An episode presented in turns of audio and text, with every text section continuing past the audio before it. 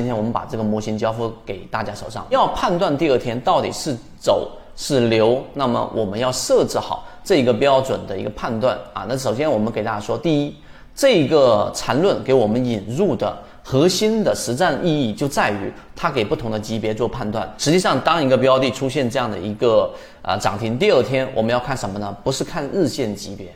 因为日线级别太过于粗糙啊，太过于粗糙，我们要把级别收缩收缩到十五分钟、三十分钟级别。那在三十分钟有没有出现顶分型？在十五分钟有没有出现我们说的一个这个背驰？这一点非常重要，因为在小级别上一旦发生背驰，它就会逐步逐步的生长成大级别上的调整。所以这第二点，用三十分钟模型来去做判断。那当然我要说的另外一个话题就是环境。缠论交易，大家都会有一个误区，就是会认为只要在大盘不是特别坏的情况之下，我任何情况之下用缠论都是有效的。其实答案并不是这样，为什么呢？因为第一类型买点和第二类型买点和第三类型买点，它的生长主力是不一样的。你现在可以停下视频思考一下，到底是第一类型买点主力大，还是第二类型买买点主力大，还是第三类型？啊，那答案一定是第一类型。为什么呢？一个趋势由向下趋势转变为向上趋势，它这个时候是需要巨大的推动力的。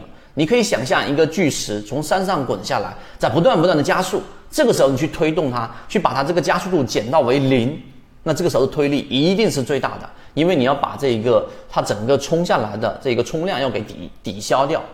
那这是第一个第一类型买点，所以它这一个过程当中所需要的推动力是不一样的。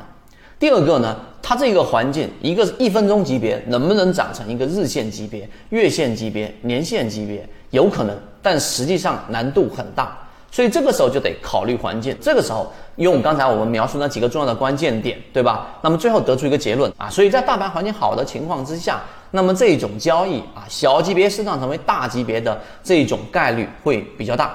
第二类型啊，就是这一个标的和大盘所处的环境是不是匹配？举个例子，现在是控盘拉升行情，但是你去做第一类型买点或超跌类型买点，那么这个时候你的风险是大于收益的，明白这个意思吗？所以大盘环境非常重要。